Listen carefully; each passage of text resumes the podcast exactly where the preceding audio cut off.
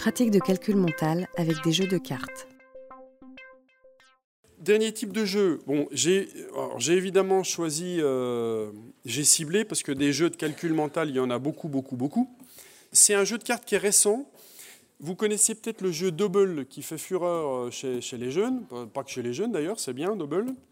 Et Double, le principe, c'est qu'on retourne des cartes et quand on a deux cartes devant soi, il y a toujours une association possible de dessins, de figurines, etc. Il faut trouver l'association.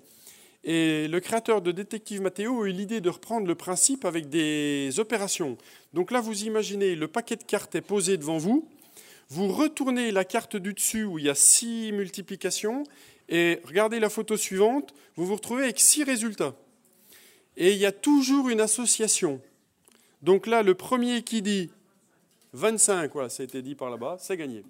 Donc celui qui a dit 25 a gagné. Alors, il n'a il a pas gagné grand-chose, hein, il a gagné la carte. Hein. Donc, il gagne la carte et on retourne la suivante. Voilà. Donc, ça, c'est un bon jeu pour travailler les automatismes, pour le coup. Hein. on n'est pas dans le calcul mental réfléchi, euh, on n'est pas trop dans le à l'envers, c'est euh, automatisme. Voilà, vous travaillez les automatismes.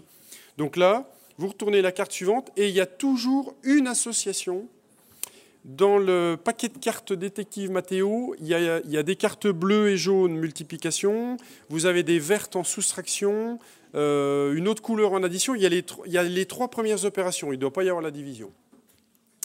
Et donc euh, le, principe est très sympa. Moi je l'ai au club jeu. Ah oui, alors ce que j'ai pas dit aussi, le, le multiplay le numéreplay, bon, le numéreplay je ne l'ai pas au collège, mais le multiplay je l'ai au club jeu et je m'en sers pas en classe parce qu'un plateau, ça paraît difficile de jouer en classe, sauf à, faire des. En primaire, je sais qu'il y a beaucoup de collègues qui font de temps en temps des temps jeux.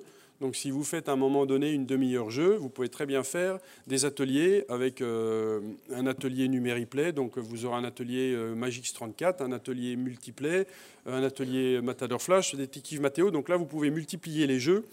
Mais sinon, moi, ce type de jeu-là, je m'en sers pas en classe entière à 25-30.